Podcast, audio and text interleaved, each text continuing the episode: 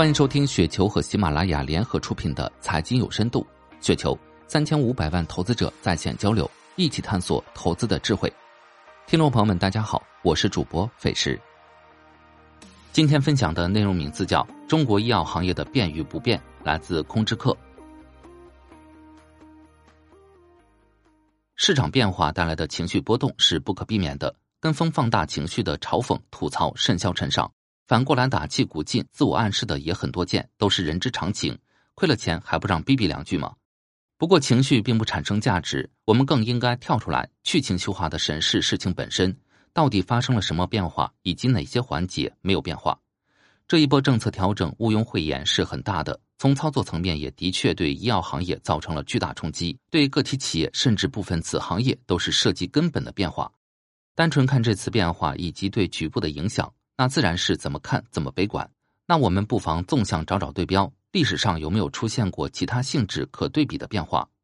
可能雪球大部分朋友没有经历过一五年七月二十二，从业九点的医疗行业一级市场投资人应该还有印象。彼时的市场情绪比如今应该说只差不好，毕竟现在只是因为医保支付问题，使有些药没有商业化前景了。那时可是所有药的临床都停了，一种挺普遍的悲观论调是。中国的医药研发无路可走了，连临床都不好开展，哪还谈什么商业化之类的问题？何况当时的中国医药行业本身是混沌未开，郑晓瑜执行死刑还不到十年，从药企到药政部门到医药投资完全不成气候，甚至极不严肃，不然也不会七二二核查把老底儿一揭，发现满地都是数据造假。和如今相比，一五年那波惨案不仅直接让大批企业受损甚至死掉，而是让很多业内人员都认为。全行业是没有希望的，是各个维度、各个环节、各个领域的没希望。这个当时被认为极其负面的变化，后续对中国医药行业有多么深远的影响，相信无论给多么高的评价都不过分。发生的事实，市场从业者应该也都是感同身受、耳熟能详了。那我们就要看看这些年哪些趋势是没有变化的。首先是政策监管，站在被监管者视角。任何时点都会抱怨监管太严，太跟不上最新趋势，太不懂得理解申报方的不易。但拉长到更长的时间线，CFDA、CDE 的进步是有口皆碑的。我们接触到只要在中国存续五年以上的医药企业，几乎都会不自觉描述前几年资料报 CDE 如何如何不知怎么沟通，现在各种原则和指南都明确了很多。其次是研发水平，我们从更底层的逻辑看，生产力三要素。劳动者、劳动资料和劳动对象，或者更通俗的说，就是人财物。中国医药行业这些要素的变迁再明显不过。最后说商业空间，我也对这个环节抱有一定的悲观，但并不认为应该绝望。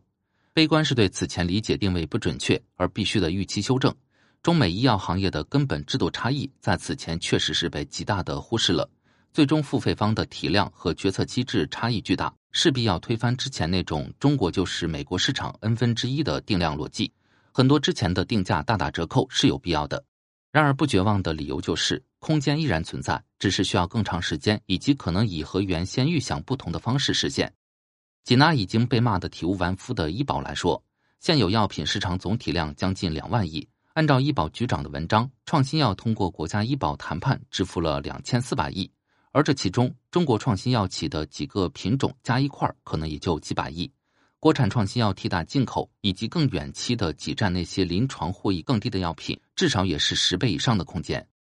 再退一万步说，医保谈判砍价确实狠，那也总比医保目录八年不更新要好。须知当初艾克替尼作为国产一类新药首个成功规模商业化，都被普遍认为是极其特殊条件下才能实现的罕见案例。言下之意就是默认新药商业化是不可复制的，而短短几年后纳入医保就已经不是个需要特意跨过的坎儿了。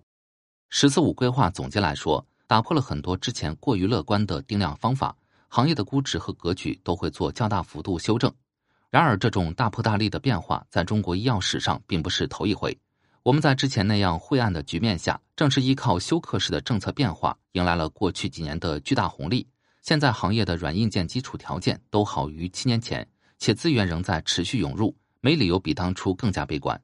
部分企业确实有可能在新环境下受损，甚至无法生存，但整个中国医药行业发展所需的条件仍明显向好。信心需要的是重建，而非毁灭。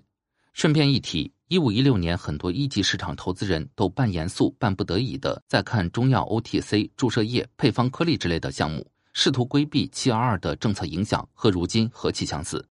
我个人对中药没什么洁癖，然而当我今天早上邮件弹出推荐专家会议列表，第一条蹦出的字眼是中药 OTC 和配方颗粒，还是有点哑然失笑。六七年过去了，中国创新药无论是企业还是投资，早已山川异域，而作为避世选项的中药领域，居然话题依然还是风月同天。